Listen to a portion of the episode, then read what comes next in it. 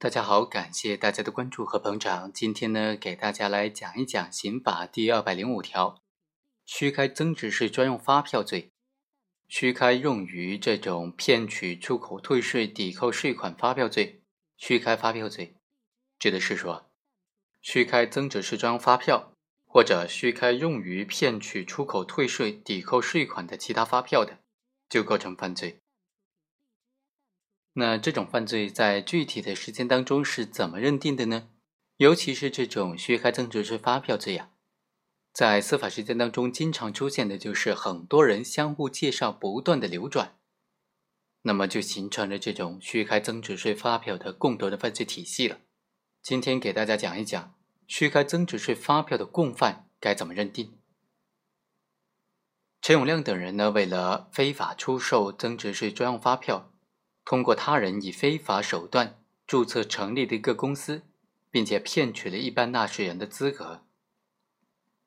陈某为了倒卖增值税专用发票，通过其他人结识了被告人邓某，利用他是这个国税局干部的特殊身份，请托了邓某雇佣相关的人员，为这家公司代领了这种增值税专用发票。邓某明知道这种增值税专用发票的购领行为呢是违反相关规定的，并且会产生增值税发票相关的犯罪后果，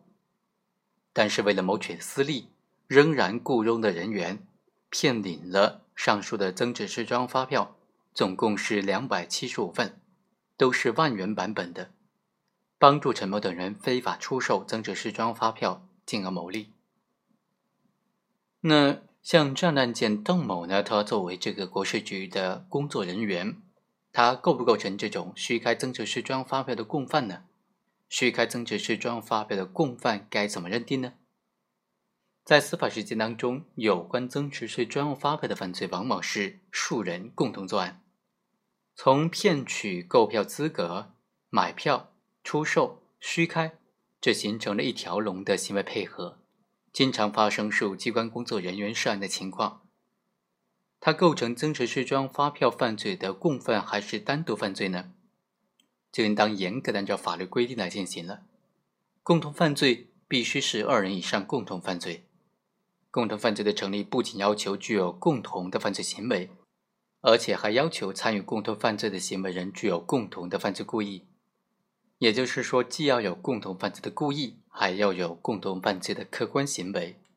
根据分工的不同呢，共同犯罪的客观表现就主要有四种情形了：第一是实行行为，第二是组织行为，第三是教唆行为，第四是帮助行为。帮助犯是对实行犯实行犯罪提供帮助的人。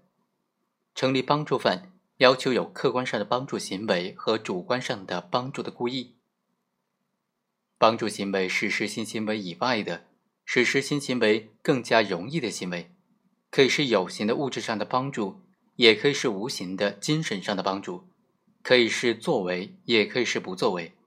帮助故意呢？它指的是帮助犯明知道所帮助的人正在或者将要实施某种犯罪，仍然要故意为之，仍然要提供帮助，所以他对于这种行为造成的危害后果持有希望或者放任的态度。在本案当中呢，被告人邓某虽然没有直接的实施非法出售增值税专用发票的行为，但是他作为国税机关的工作人员，是具备增值税专用发票的专业知识的。明知道李某等人不是这个公司的人员，这个公司也没有真实的贸易活动存在，仍然接受非法出售增值税专用发票的犯罪分子陈某的委托，雇佣了李某等人在短时间之内。在这个国税局大量的领购了增值税专用发票，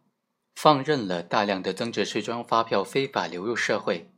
对于由此产生的有关增值税专用发票犯罪的后果，应当是明知的。邓某的行为对于陈某等人实施的非法出售增值税专用发票犯罪活动的顺利着手、顺利实施，起到了非常积极的辅助作用。